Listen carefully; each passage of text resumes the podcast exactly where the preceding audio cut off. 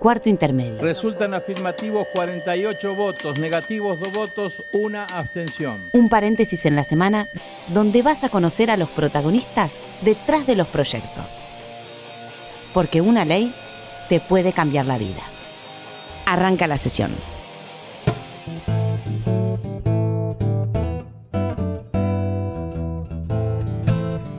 Na na na na na na na na na na na na a los que tienen más de 40 años reconocen esta Ah, música. yo te la debo, ¿eh? La salud de nuestros hijos. Bienvenidos a Cuarto Intermedio. Hola, ¿cómo te va Florencia Corregido? Qué linda cara de domingo. Ay, tenés. hola Mariano, ¿qué me querés decir? ¿Que estoy media de chapomo?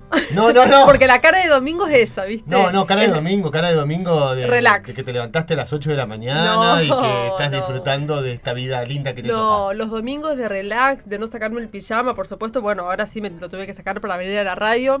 Y para hablar Ah, de los. la camisa esa que tenés puesta no es un pijama. es un pijama, pero no se nota. Ah, bueno, a mí no me pasás así nomás, ¿eh? No se nota. Mira, las pantuflas me las saqué porque dije no da. Ir en pantuflas Pare- ya no da. Tenés cara de cansada como si fueses mamá primeriza, mirá. No, no lo soy. Me ¿No lo encantaría. Me Ah. encantaría. Me encantaría, pero me gustaría mucho que haya igualdad en cuanto a las licencias de maternidad y paternidad. A mí también. Sí, y hay proyectos, muchos proyectos que se están, se están tratando hace muchos años en el Congreso de la Nación para buscar una igualdad. ¿Qué pasa de cuántos días se le dan a las mujeres y por qué se le dan tan pocos días a los hombres? De eso se trata el programa del día de hoy, donde vamos a tener eh, varios entrevistados, entre ellos Daniel Lovera, que es el titular de la Comisión de Trabajo de la Cámara Alta. Vamos a tener también a Malena Díaz Rec, que Malena fue mamá no gestante de Brun, es un caso sumamente interesante para hablar en este contexto de qué pasa con las licencias de paternidad y maternidad, pero vamos a arrancar con Vamos a arrancar con eh, Natalia Gerardi, ella es directora ejecutiva del equipo latinoamericano de justicia y género. Hola Natalia, buenos días, ¿cómo estás? Hola, buen día, ¿cómo están? Muy bien. Bueno, ¿qué te parece? Primero, como para arrancar, ¿qué te parece eh, estos proyectos varios que están en el Congreso de la Nación? Bueno, me parece que son que es muy importante, ¿no? Que hace tiempo ya que se trata de dar la discusión parlamentaria para reformar la ley de contrato de trabajo, principalmente, que es la ley que regula el empleo privado en todo el país. Y es muy importante que desde las dos cámaras del Congreso se hayan presentado proyectos desde hace mucho tiempo, eh, tratando de llamar la atención acerca de esta fuente de desigualdad eh, que lo que hace es sostener situaciones de, de discriminación en, en uno y otro sentido. Natalia, como bien estás diciendo, hace mucho tiempo que se están trabajando distintos proyectos. ¿Por qué cuesta tanto sancionar esto? Desde ELA hemos hecho varios relevamientos ¿no? de- para analizar el tipo de cambios que se proponían en los distintos proyectos y son muy diversos y muy disímiles. Entonces, lo primero que tienen que hacer es trabajar en un consenso parlamentario para eh, encontrar los pisos comunes, encontrar cuáles son los puntos de, de- de coincidencias. Creo que en ese sentido la, la reforma, la extensión de la licencia de paternidad es Sí. un consenso fácil, es Sí. un consenso sencillo, porque uno puede pensar en reformas bastante más estructurales de la ley de contrato de trabajo que hacen falta o de avanzar en un esquema de licencias más igualitario y, y más integral. Y, y más allá que de eso también podríamos pensar en realidad en las licencias en el marco de lo que hace falta, que es un sistema integral de cuidados que mire no solamente el tiempo del que disponemos las personas para cuidar, y no solamente en la primera infancia, que son la- a donde van las licencias de maternidad y paternidad, sino mirar un poco el tiempo que necesitaríamos para cuidar más allá de ese periodo inicial de llegada de un integrante a la familia y, un sistema integrado de cuidados, entonces mira el tiempo, es decir, las licencias, en, un marco más amplio que incluye pensar también el dinero que se invierte y que se distribuye para el cuidado y la infraestructura indispensable para el cuidado. Por ejemplo, cómo se organiza el transporte, cómo se organizan las escuelas, el tiempo de, extensión de las, jorna- de las jornadas escolares, la disponibilidad de centros de cuidado infantil, que obviamente esa es una agenda mucho más amplia, mucho más ambiciosa, que algunos proyectos han este, delineado y otros no, otros se quedan en aquello más concreto que son las licencias. Natalia, hablando del tiempo, ¿es verdad que eh, los niños y las niñas están cuidados por la madre casi en un 80%?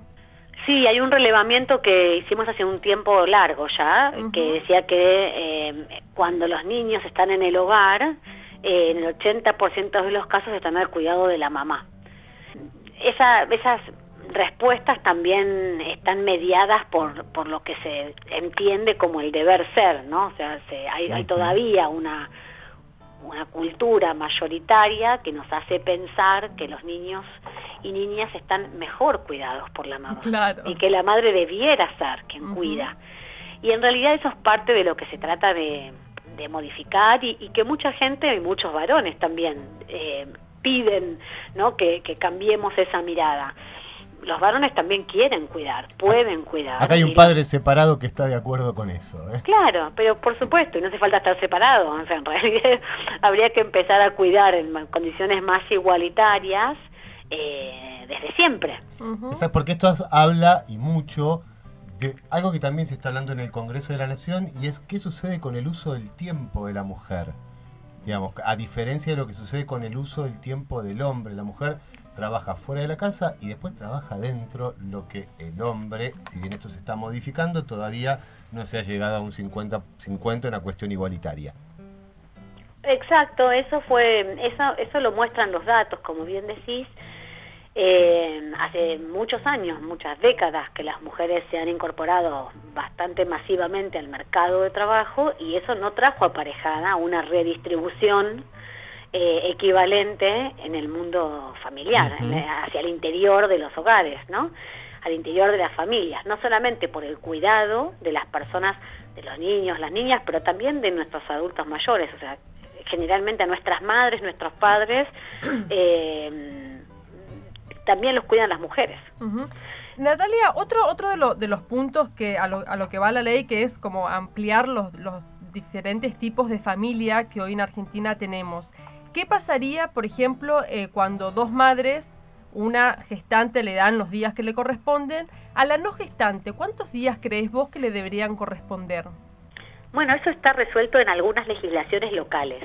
la, eh, si, no me equivoco, la, ciudad de Buenos Aires reformó a fines de año pasado el régimen de licencias para, los, para el empleo público y le otorga a las madres no gestantes los mismos días que las madres gestantes. Ajá. Esa es una discusión interesantísima, digamos, un, punto importante. O sea, nuestro país es pionero en reconocer la diversidad de las familias, en las composiciones familiares y la identidad de género y entonces es poco consistente que tengamos igualdad de derechos en algunas áreas y no en otras.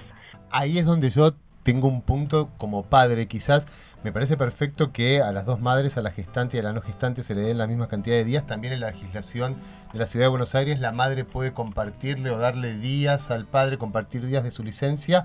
Sí. Pero acá yo iría por que seamos iguales.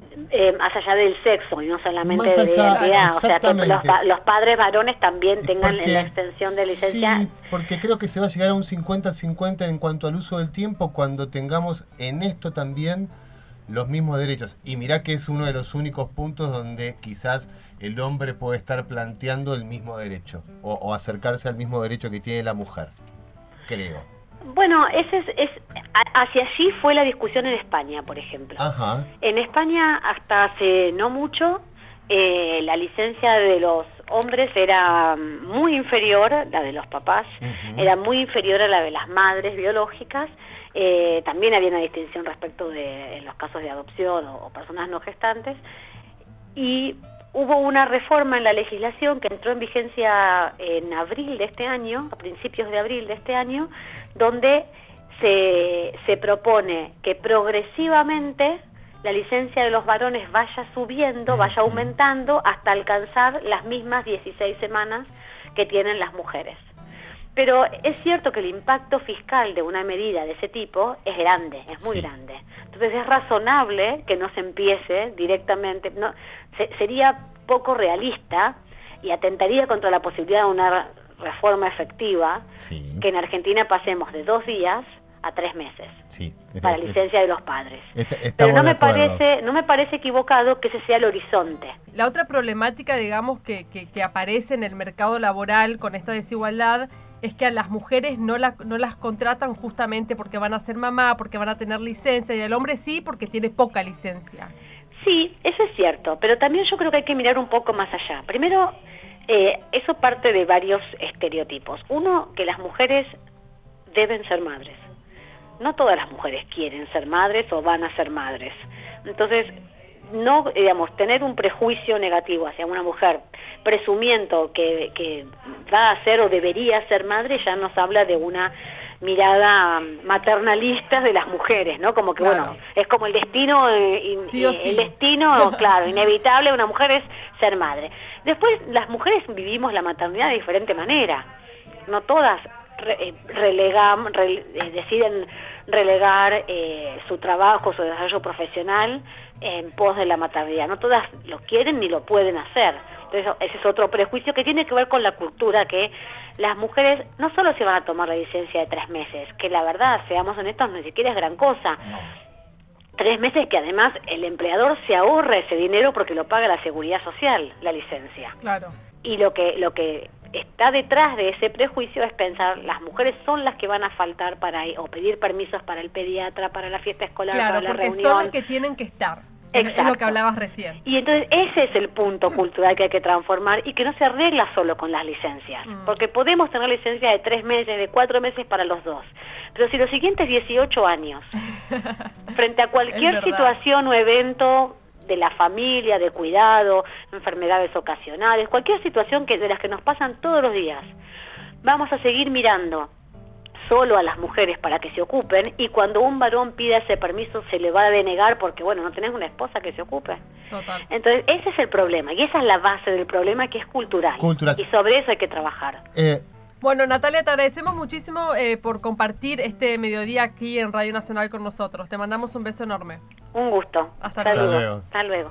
Bueno, y ahora vamos a hablar con Malena Díaz Rec. Eh, ella fue mamá no gestante de Bruna y cuando quiso ir a pedir licencia en su trabajo, le querían dar licencia por paternidad, pero ella es madre. Hola, Malena, ¿cómo estás? Hola, ¿qué tal? Bueno, ¿es así como estoy contando? Contanos vos con tus palabras, a ver cómo Sí. fue. Fue así, el año pasado, cuando después de muchos, muchos intentos que hicimos con mi compañera, con Nati, eh, finalmente Nati queda embarazada y bueno, cuando esperamos los tres meses correspondientes y a los tres meses yo dije, bueno, cuando nazca Bruna, eh, ¿qué va a pasar con mi licencia? Claro. Entonces fui a hablar a Arba y en Arba, me- donde el lugar donde yo trabajo ya hace casi 20 años, y me dijeron, bueno, hay que armar un expediente.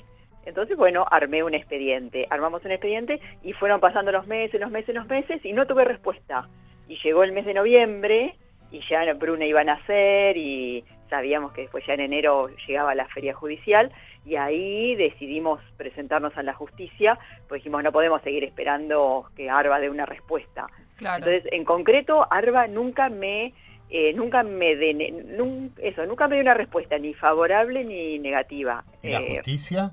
Y la justicia sí, por eso fuimos a la justicia, y la justicia ahí al, el 27 de noviembre, el 27 de diciembre, ahí ju- en el límite, unos días antes de que naciera Bruna, eh, salió favorable el fallo que me correspondía la licencia por maternidad. Claro, pero mientras digo, ¿no? Mientras una madre está preparando, no sé, el Moisés, la habitación, el color, los pañales, la ropa, qué sé yo, tiene que estar yendo a la justicia para que le den Sí. un derecho. Sí, sí, sí, por eso es un es, es terrible.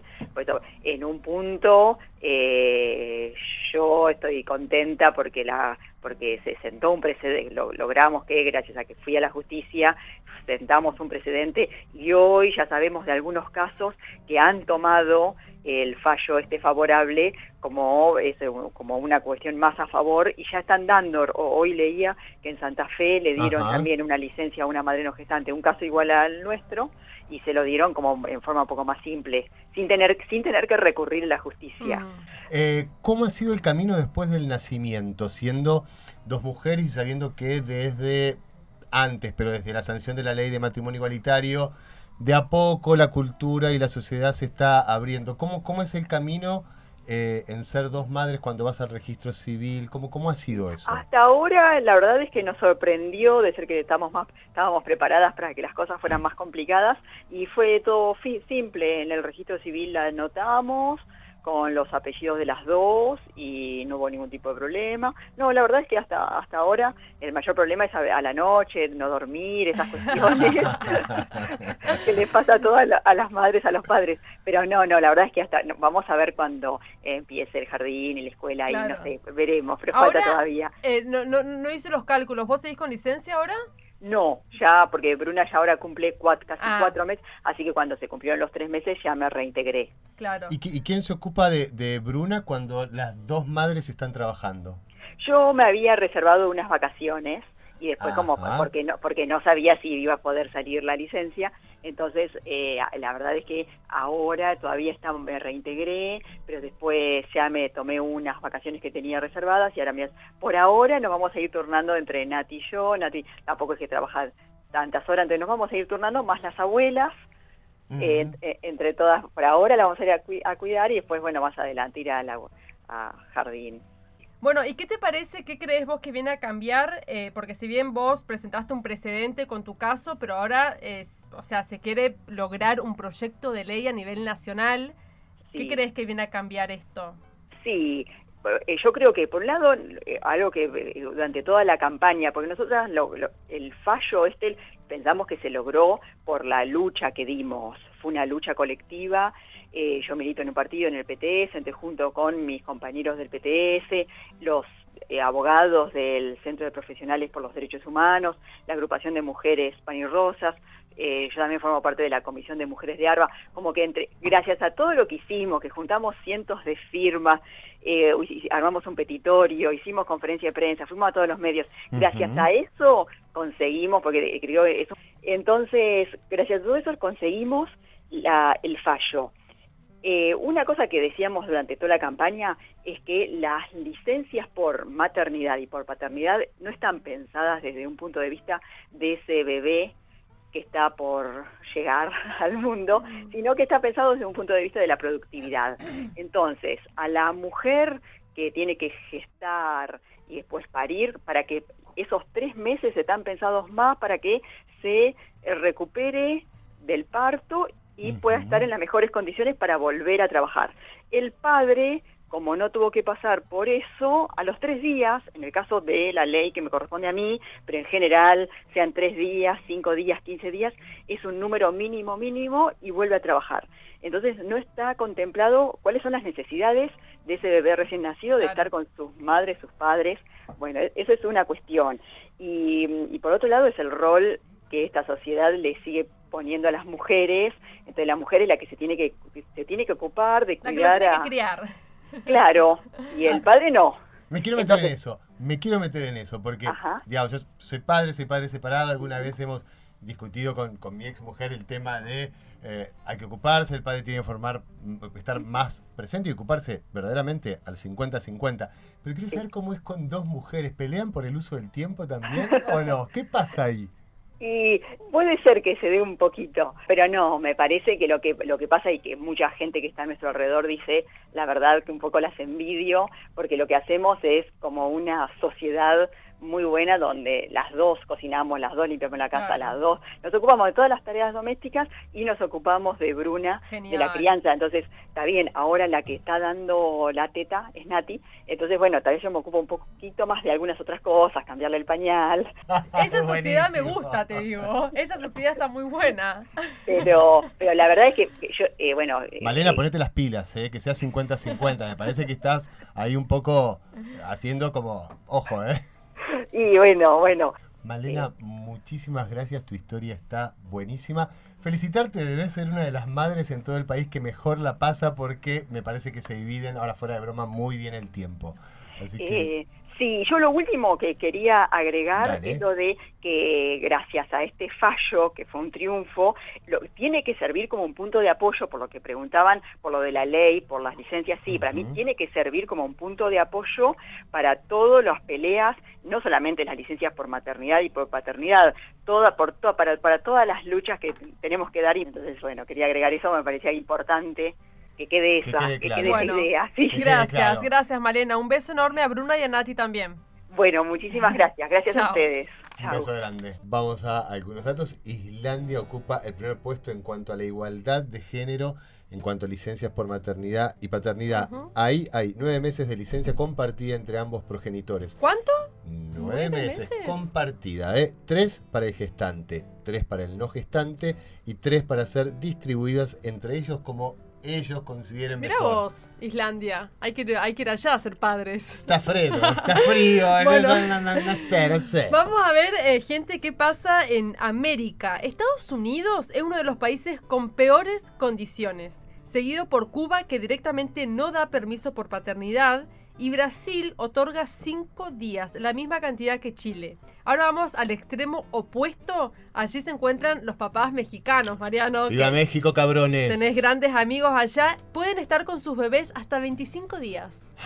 Bueno, en total 109 países ofrecen algún tipo de permiso de paternidad pagado. Entre los que brindan mejores licencias se encuentran Alemania, Finlandia, Noruega, Suecia y Corea del Sur. Bueno, y ahora Argentina va por un camino paso a paso, como, como decía Natalia Gerardi recién. Y vamos a hablar con un hombre que es clave para este paso a paso. Vamos a hablar con Daniel Lovera, titular de la Comisión de Trabajo del Senado de la Nación, a ver qué nos puede decir cuáles son las últimas novedades. Hola, senador, ¿cómo le va? Buen domingo. ¿Qué tal? Muy buenos días, ¿cómo le va? muy muy bueno, bien. queríamos saber en este, este domingo aquí por Radio Nacional en qué situación se encuentran los diferentes proyectos que están en el Congreso sobre ampliación de licencias por paternidad y maternidad. Bueno, en, en el proyecto de ley que, que regula las licencias especiales y por maternidad establecidas por la ley de contratos de, de trabajo y en la ley de asignaciones familiares, lo que hace es hace modificaciones ya esperadas en algunos casos desde hace más de 30 años en el sistema laboral que tenemos en nuestro país. Y este, este proyecto lo que ha hecho ha reunido más de 40 proyectos de todos los signos políticos que eso ha, le ha dado eh, la forma a este dictamen este, de distintos proyectos, no solo que habían senadores, sino que hay, eh, que hay en, en- en diputados también, y quiero decirte que ya tiene dictamen para poder ser tratado en la próxima sesión ordinaria. Esto quiere decir, a ver, porque es un tema que se viene tratando, como usted bien dice, hace años, pero puede ser que usted hasta quede en la historia como presidente de la Comisión de Trabajo si llegamos a sancionar esto este año. ¿Puede sancionarse este año? Y estamos haciendo todo el esfuerzo para que así sea, este, estamos tratando de hablar con todas las fuerzas políticas, no solo en el Senado, sino en diputados, para ver si lo podemos antes de fin de año hacer este hacerlo hacerlo ley, sobre todo porque es un, un proyecto importante y, y en esto quiero decir que es fundamental que eh, este nuevo régimen no incrementa los costos del empleador No. y su impacto que hace en el ANSES es ínfimo, porque si bien se expanden algunas licencias, como por ejemplo nacimientos prematuros, no es una cifra significativa que va a tener que poner el ANSES y tampoco le insume erogaciones eh, al, al empleador.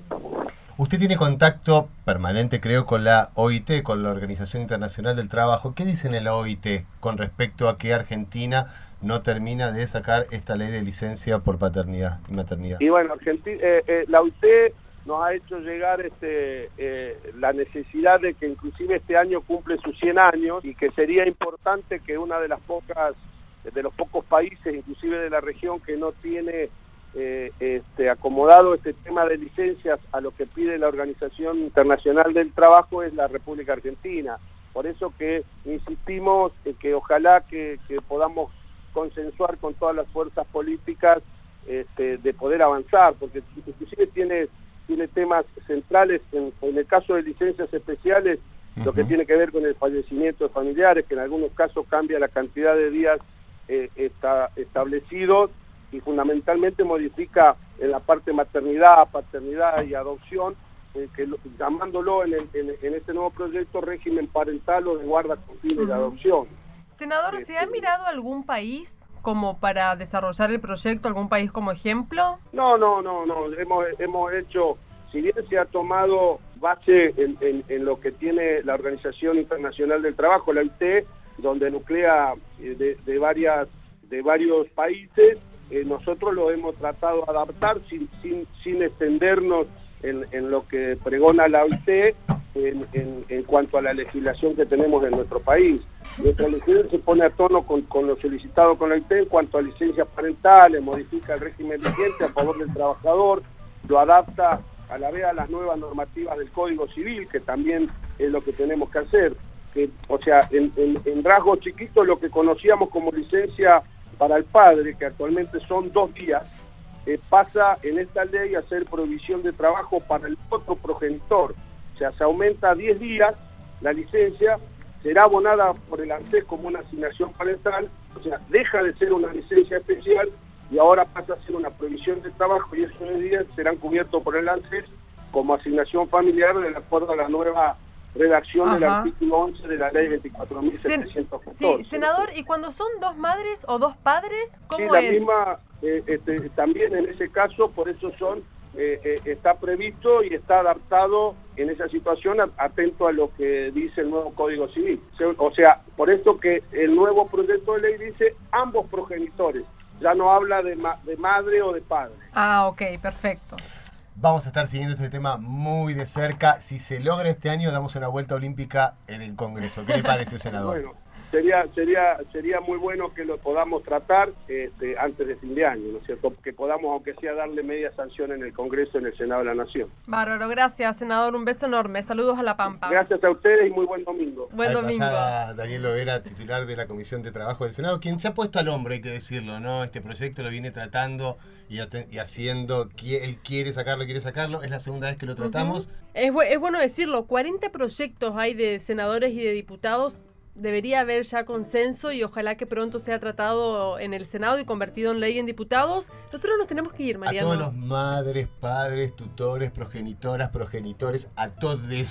a todos. Aguanten. Los chicos crecen. Yo sé que están en un momento quizás en el que se duerme poco, se come mal, se los padres solemos engordarse, nos suelen pasar 80 cosas.